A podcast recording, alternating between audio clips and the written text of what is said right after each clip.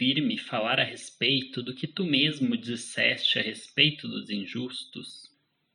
Vou dizer que os justos, quando chegam à maturidade, se querem, em sua cidade exercem cargos de governo. Se querem, desposam mulheres da família de sua preferência. Dão seus filhos em casamento a quem preferem, e também tudo o que disseste daqueles, agora digo destes aqui. E em contrapartida, a respeito dos injustos, também direi que a maioria deles, ainda que na juventude passem despercebidos, quando surpreendidos no final da carreira são motivos de riso e, já velhos, veem sua reputação enlameada pelos estrangeiros e concidadãos. São chicoteados e sofrem as ações que qualificaste como selvagens, e com razão ainda são torturados e queimados. Platão, A República, livro 10, 613, D. E. Agora, em meados do último livro de A República, Platão inverte as conclusões feitas por Admanto lá atrás, ainda no segundo livro, pouco depois de narrar as aventuras de Giges, o pastor Lídio. Os mais felizes não são os injustos que sabem disfarçar suas injustiças, mas sim os justos. São estes os que desfrutam da boa-aventurança. Porém, esta conclusão é algo confusa, Trata-se de uma constatação? É válida também para a cidade corrompida ou apenas para a ideal? Do jeito na qual está declarada, ela parece ter validade universal. Mesmo em um regime de tirania, o homem encontra vantagem na justiça e desvantagem na injustiça. É o mais feliz, o maximamente justo, e o mais infeliz dentre os infelizes, o homem que o supera todos os demais na injustiça. Antes fosse. Mas antes de examinarmos se é ou não este o caso, cabe reconstituir a argumentação de Platão nos três últimos livros de sua obra. Os livros 8 e 9 de A República retomam a argumentação do final do quarto livro e analisam as cinco formas de constituição, os regimes existentes. Para cada uma destas cinco formas de regime de ordenação da cidade, existe um equivalente na ordenação interna de um indivíduo, postergando, portanto, a analogia das letras pequenas e grandes que serviu de fio condutor quase que para a argumentação inteira. Analogia de acordo com a qual há uma correspondência entre as partes da alma e as da cidade. O primeiro bloco desta aula está dedicado a esta análise o décimo e derradeiro livro da República, retoma a crítica das artes imitativas para chegar a uma conclusão mais drástica sobre o que fazer com os poetas e outros imitadores na cidade ideal. Além disso, Platão narra o mito de Er e dá um motivo extra para o comportamento adequado, o temor de castigos do além. O segundo bloco trata destes dois assuntos. Por fim, para concluir não só esta aula, mas também este percurso de cinco encontros que abordou a República de Platão, faço algumas observações gerais, comento objeções, forneço indicações sobre sua fortuna crítica e indico materiais para quem quiser se aprofundar na República. Eu sou Amaro Fleck, professor do Departamento de Filosofia da Universidade Federal de Minas Gerais, e este é o curso livre de filosofia política.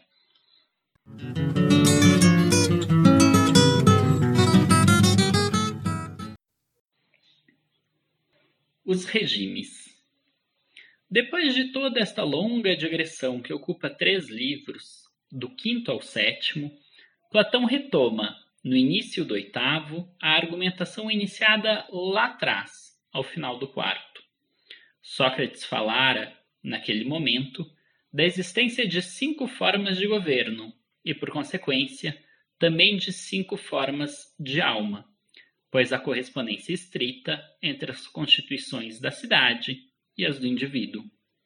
A melhor dentre elas é a forma descrita na argumentação contida na República, a qual pode ser denominada tanto de monarquia, caso um único rei filósofo a governe, ou aristocracia, caso a deliberação fique a cargo de uma pequena assembleia de filósofos. Monarquia é um termo grego que significa a situação em que governa um só. O vocábulo arqué, geralmente traduzido por princípio ou origem, também pode significar comando, poder. aristocracia, por sua vez, denota o governo dos melhores, uma composição entre aristos, os melhores, e kratos, governo. Esta é a forma da cidade justa, a cidade na qual cada uma de suas partes cumpre tão somente aquela que é a sua função. Os mais sábios governam, os mais fortes garantem que os comandos sejam obedecidos e a ordem se mantenha. Os demais produzem suas artes e ofícios. A ela corresponde o homem justo, aquele que é governado pela razão e cuja cólera impede qualquer sublevação dos apetites, do elemento concupiscente. O exame das constituições restantes obedece a um esquema. Em primeiro lugar, Platão mostra como um regime se corrompe em outro. A monarquia ou aristocracia se torna timocracia. A timocracia converte-se em oligarquia. A oligarquia degenera em democracia, e o desmantelo da democracia causa o maior dos males, a tirania. Trata-se, por conseguinte, de uma concepção da história como contínua corrupção, como algo que vai do ruim em direção ao ainda pior, exceto quando, por uma espécie de milagre, do colapso do pior de todos os regimes surge a possibilidade de reinaugurar o ciclo desde seu princípio. Em segundo, Platão apresenta as principais características de cada uma dessas constituições, tanto na cidade como no indivíduo. Isto ocupa todo o sétimo e oitavo livro da obra. Como a aristocracia ou monarquia se corrompe? Tudo começa quando se deixa de observar os períodos matematicamente corretos para a reprodução dos guardiões gerando assim filhos que não serão bem dotados pela natureza e pela fortuna. Isto gerará discórdia, e por conta da discórdia, os guardiões dividem os seus bens, suas casas, reestabelecendo a propriedade privada. Os agricultores e artesãos deixam com isso de ser homens livres e se tornam escravos dos guardiões. E uma cidade assim já não pode ser chamada de aristocracia ou de monarquia. Trata-se, pois, de um regime que privilegia as honras e, por isso, vai ser chamado de timocracia ou timarquia. Timós é o termo que designa, em grego, honra. O governo dos mais honrados, portanto. Esta é a constituição vigente em Creta e na Lacedemônia, um outro nome para a cidade de Esparta. A cidade timocrática é um meio termo entre a aristocrática e a oligárquica. Tal como em uma aristocracia, em uma cidade assim os governantes são respeitados. Os guerreiros se abstêm do cultivo de terras, dos trabalhos manuais e dos negócios lucrativos. Fazem as suas refeições em comum e se empenham na ginástica e nas disputas. Porém, tal como em uma oligarquia, estes guerreiros serão ávidos por riquezas. Uma constituição assim também tem traços próprios: a valorização dos estratagemas e a dedicação à guerra. Seu traço dominante é o amor pelas disputas e honrarias. O homem timocrático é arrogante, pouco afeito às musas, violento com os, com os escravos, embora não desdenhe deles. É brando com os homens livres e submisso aos governantes. Ele ama a ginástica e a caça. A timocracia se corrompe por causa do amor excessivo às riquezas. Quando os homens amam mais as suas riquezas do que as suas honras, então a timocracia se converteu em oligarquia, o governo dos mais ricos, dos oligoi, termo que designa os poucos. A cidade oligárquica não é unida. Há, ali, a cidade dos ricos e a dos pobres. Por ser desunida, ela é fraca na guerra, pois os ricos mandam os pobres para a batalha, mas temem tanto seus soldados quanto seus inimigos. Ademais, os ricos não querem contribuir com dinheiro para formar um bom exército. O homem oligárquico é aquele que de tudo quer obter lucro. Ele não admira nem honra nada exceto a riqueza, e apenas se vangloria pela posse de bens. Quando os governantes oligárquicos deixam de reprimir a libertinagem, os comportamentos desregrados, na crença de que se beneficiarão pela compra em liquidação da propriedade dos jovens que assim perdem tudo o que têm, pagando um valor muito mais alto de juros do que o valor da dívida contraída, então o regime oligárquico se corrompeu. E aí ele se torna uma democracia. Isto porque a oligarquia gera as condições para a sublevação, para a revolta dos pobres. Democracia é o governo do povo. Nela, os homens são livres e ciosos de sua liberdade, mas o amor excessivo a esta liberdade se converte em licenciosidade. Assim, eles não comandam quando precisam comandar, nem se submetem às ordens quando devem obedecer. A lei deixa de ser cumprida, os exilados e condenados seguem soltos na cidade. A austeridade do homem oligárquico, receoso de gastar o que possui, dá lugar ao esbanjamento e ostentação do homem democrático, o qual dilapida seu patrimônio em desejos supérfluos. Assim, de Sócrates, louvando-as e atribuindo-lhes nomes bonitos, a desmedida chama boa educação, a anarquia liberdade, a prodigalidade, magnificência, e a impudência, coragem. 561 A. Mas antes de passar à corrupção da democracia em tirania, uma curiosidade. Para os gregos, o princípio da democracia é o sorteio. Se os homens são iguais, os cargos devem ser distribuídos aleatoriamente. Já o princípio da aristocracia é a eleição. Os cargos devem ser ocupados pelos melhores. Platão é claro sobre isso. Diz ele: passa a existir democracia, creio eu, quando os pobres, vitoriosos, matam uns, expulsam outros e aos restantes fazem participar do governo e das magistraturas em pé de igualdade, e, no mais das vezes, os cargos são atribuídos por sorteio. 557-A.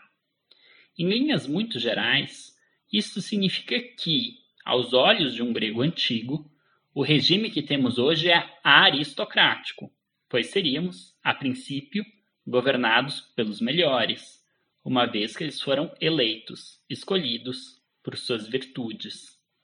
Se o regime fosse democrático de fato, a seus olhos, os governantes seriam escolhidos de modo aleatório. Há quem de tenha defendido, recentemente, o retorno do sorteio. Para quem se interessar, indico o livro Contra as Eleições, do historiador belga David van Heijbroek, para uma defesa da democracia aleatória. Mas, voltando a Platão, falo isso tudo para especificar o seguinte: Platão está criticando um regime democrático que em nada se assemelha ao nosso. Nossas democracias são representativas e eletivas. A dos gregos antigos é direta e aleatória. Mas isso não quer dizer que nossa democracia seja uma forma de aristocracia elogiada por Platão. Afinal, não somos liderados por filósofos. Todos os regimes se corrompem pelo apego excessivo ao seu princípio, ao valor predominante. Embora, deva-se dizer, há uma compreensão equívoca deste princípio. O amor às honras se converte em amor às riquezas, e este em amor à liberdade. O amor excessivo à liberdade é a donação da democracia. A democracia é conflitiva, enche a cidade de facções. Os conflitos, as desavenças, as polarizações fazem com que o povo clame por um defensor que finde com esta desordem. Um protetor surge e aos poucos vai ganhando cada vez mais poder. De repente, ele se torna um tirano, de tanto poder que concentrou. No começo, ele cancela dívidas, distribui terras, media conflitos, é afável com todos. Aos poucos, porém, vai eliminando adversários e até mesmo antigos aliados. Quando começa a ser odiado, ele se cerca de guarda-costas e homens que lhe são fiéis. Então ele dilapida o tesouro da cidade. Em seguida, passa a extorquir seus cidadãos. O homem tirânico é governado pelos seus piores desejos, pela parcela de desejos terríveis, selvagens, fora da lei, que são reprimidos pelo homem moderado, mas que encontram vazão no tirânico. Este é, nas palavras de Sócrates, um bêbado, um enamorado, um rancoroso. 573 C. E assim Platão retoma a comparação. Depois de ter escrito todo este processo de degeneração, é um tanto evidente a conclusão de Platão. Diz ele: Não há cidade mais infeliz que a submissa a uma tirania, nem mais feliz que a governada por um rei. 576 E. O que vale para a cidade, vale para a alma. Logo, não há homem mais feliz do que o justo, o governante e filósofo de uma cidade bem ordenada, e nem mais infeliz do que o injusto, o tirano rancoroso de uma cidade em desordem.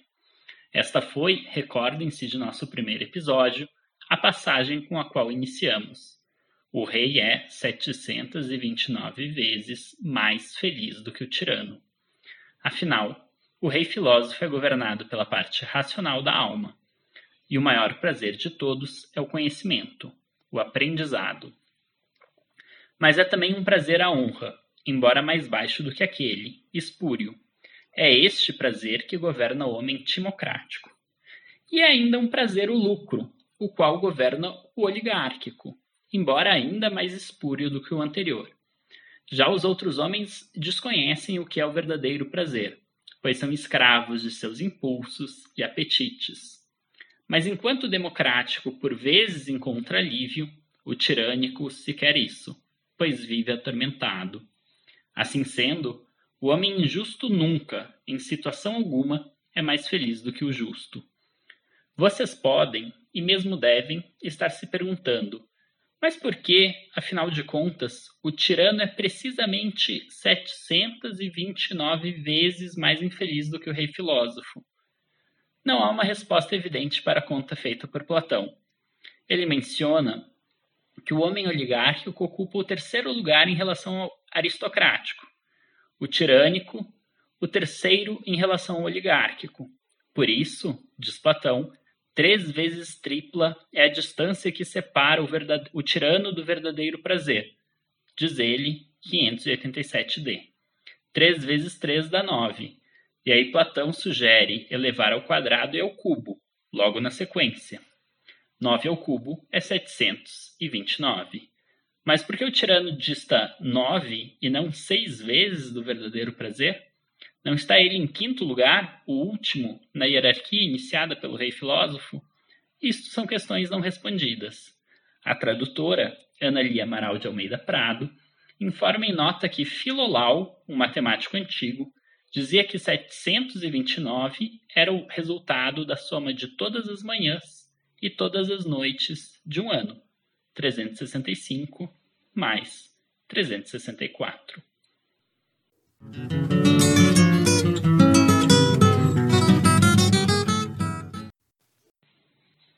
Livro 10 Com o contraste entre o mais infeliz dos homens, o tirano de uma cidade injusta, e o mais feliz, o rei filósofo da cidade justa, o argumento de a república está completo. Sabemos o que é a justiça, relembrando, cada um fazer a sua parte, cada parte desempenhar sua função sem se miscuir nas demais.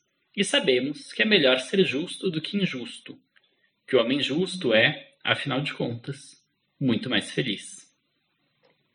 Mas se o argumento está completo, se as duas investigações entrelaçadas estão respondidas, por que a obra não termina ali, ao final do livro 9?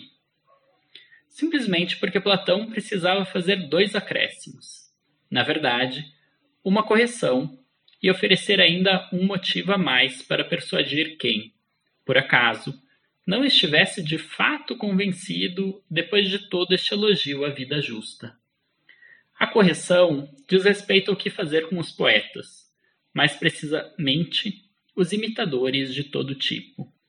Lá atrás, na terceira aula de nosso curso, no final do segundo e começo do terceiro livro, Sócrates afirmara ser necessário evitar a representação de todo mau exemplo no material educativo. Assim, os imitadores, fossem eles poetas, pintores, músicos, jamais deveriam mostrar um herói se lastimando, maldizendo os deuses, mostrando fraqueza. As artes eram julgadas não somente pelos seus efeitos sobre a formação dos jovens. Quando benéficos, elas poderiam ser utilizadas, quando maléficos, caberia censurá-las. Agora, no começo do livro décimo, já tendo exposto a analogia da linha dividida, Sócrates afirma ser preciso uma postura ainda mais drástica, e assim, não aceitar as artes imitativas em situação alguma Afinal de contas, elas jamais são benéficas. A que se deve tal mudança de opinião? O argumento é, ao menos em parte, epistêmico. As representações feitas pelos artífices da imitação distam sempre três graus da verdade, são sempre cópias das cópias. De acordo com a analogia da linha dividida, o que realmente existe são as formas. Assim, por exemplo, a cama verdadeira é uma ideia, é algo inteligível. O marceneiro faz, com madeira, uma cópia desta ideia. O pintor faz, com tinta, ou poeta, com versos, uma cópia não da própria ideia, mas do objeto fabricado pelo marceneiro. Trata-se, portanto, de um simulacro bastante falho e inexato. Mas o argumento é sobretudo moral o verso do melhor dos poetas, Homero, não ajudou a vencer guerras nem a fundar cidades. Em resumo, nada trouxe de bom. É impossível cativar o público sem emocioná-lo, sem apelar às partes irascíveis da alma, justo aquelas que seria adequado deixar quietas. Ademais, a poesia sedutora corrompe-nos por meio da beleza e antes de darmos conta da situação, já estamos envolvidos. Destarte, melhor é expulsar os poetas imitativos da cidade. No interior de uma cidade ordenada, só cantos sóbrios e encômios. Mas o décimo livro nos brinda também com um motivo a mais para se viver de forma justa. E com isto, o livro se fecha, de certo modo, voltando ao seu princípio. Lembram-se do velho Céfalo, o primeiro a defender uma concepção de justiça? Pois bem, por que ele dizia que a justiça era um bem? Para não temer a morte. O homem justo espera tranquilamente por ela, sabendo que não terá contas a pagar no além. Agora, Platão apresenta o assim chamado mito de Er. O que ele diz? Narra a história de um homem que foi dado por morto, mas que dez dias depois ressuscitou ou voltou à vida consciente, dizendo ter conhecido, visitado o além. A alma imortal e quando não está encarnada, ela paga dez vezes pelo mal cometido para aqueles que têm culpas a espiar, ou é recompensada em dez vezes pelas boas ações que tem em crédito. Assim, não só a vida do homem justo é melhor do que a do injusto, como também a morte o é.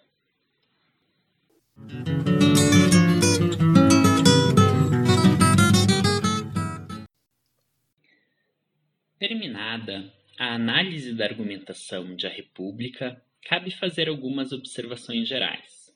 Mais do que soluções ou respostas, Platão nos legou perguntas. Isto quer dizer, entre outras coisas, que é difícil ou improvável alguém reivindicar posições defendidas na República de Platão no debate político contemporâneo. E isso não se deve ao fato de ele ter escrito há quase 2.500 anos atrás pois muitos clamam por um resgate de várias ideias políticas aristotélicas, escritas pouco tempo depois. Assim, se Platão está na origem de debates centrais da filosofia política, como a discussão sobre o conceito de justiça e sobre qual o melhor dos regimes, das formas de governo, é raro alguém defender hoje que as deliberações do governo sejam feitas pelos homens mais sábios e que a justiça consiste em cada um fazer a sua parte. Por quê? Em primeiro lugar, porque a proposta de Platão soa autoritária. No modelo da cidade ideal de Platão, não há espaço, ou há pouco espaço, para preferências individuais. A cidade feliz é aquela na qual tudo é feito em seu benefício, em detrimento dos desejos e vontades de cada um. O autoritarismo da cidade ideal platônica não decorre apenas do desdém pelo indivíduo. Ele é uma consequência direta e necessária da epistemocracia. Poderia-se dizer, inclusive, que Platão prescinde da política, propriamente dita, em nome da gestão. O termo política remete à pluralidade, aos muitos que compõem a cidade, mas onde há pluralidade, há discussão e discórdia. Os indivíduos não estão em acordo sobre o que deve ser feito, uma guerra deve ou não ser travada, uma festa deve ou não ser feita, o indivíduo deve ser condenado ou absolvido, uma dívida deve ser perdoada. Estes são debates que ocorriam nas assembleias. Razões eram trocadas a favor de cada posição. Mas na cidade ideal de Platão, isso são assuntos técnicos, que devem ficar à mercê de quem mais sabe sobre o assunto. A finalidade da cidade está dada, é conhecida, e é preciso apenas calcular os melhores meios para realizá-la. Ademais, sua definição de justiça não trata de uma das questões mais prementes acerca de tal conceito, a saber, os problemas da justiça distributiva. Platão nada diz sobre como a riqueza deve ser distribuída na cidade, entre as classes. A boa cidade vive de forma frugal. Não há espaço ali para o luxo, isto é claro. Mas não os critérios de acordo com os quais bens e encargos serão distribuídos. Além disso, é preciso lembrar que as primeiras definições apresentadas, as de Céfalo e a de Polemarco, lidavam explicitamente com este assunto. E afinal de contas, qual o posicionamento político de Platão? Ele é de esquerda ou de direita? Progressista ou conservador? A resposta depende, é claro, de como compreendemos cada um destes termos. Mas o fato é que nenhum destes termos são utilizados na época de Platão, e por isso é um grande anacronismo projetá-los sob seu pensamento. É fato que Platão tem traços conservadores. Sua preocupação com a corrupção da educação dos jovens, seu temor à falta de autoridade, etc.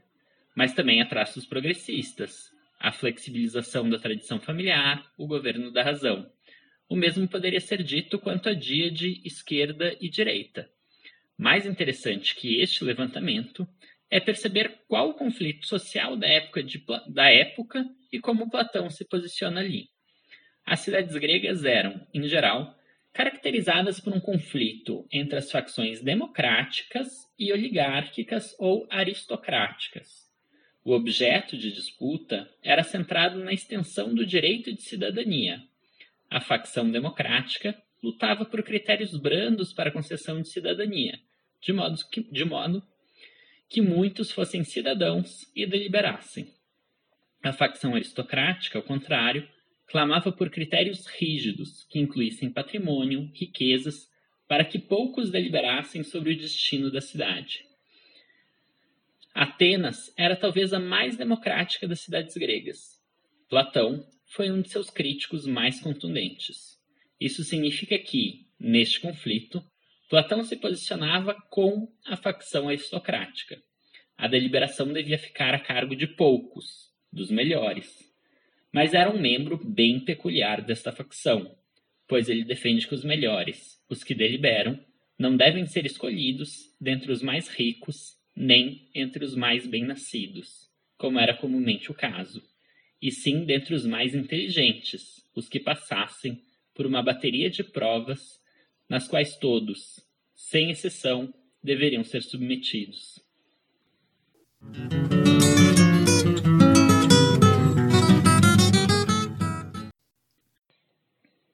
Com isso, encerramos este percurso para quem tiver interesse em se aprofundar no estudo sobre esta obra, eu recomendo alguns materiais. Há bons resumos e guias para auxiliar a leitura de A República. Indico o livrinho de Jaime Paviani, Platão e a República, da coleção Filosofia Passo a Passo, publicado pela Jorge Zahar, assim como A República de Platão, de Luc Purshaus, publicado pela editora Paulus, e República, uma chave de leitura, de Nicolas Papas, publicado pela editora Vozes. Há algumas boas revistas dedicadas ao estudo de filosofia antiga, e nelas muitos bons artigos sobre a obra que estudamos aqui. Destaco três: a Arcai, a Clássica e Anúncios Antigos. Deixo os links na descrição do vídeo.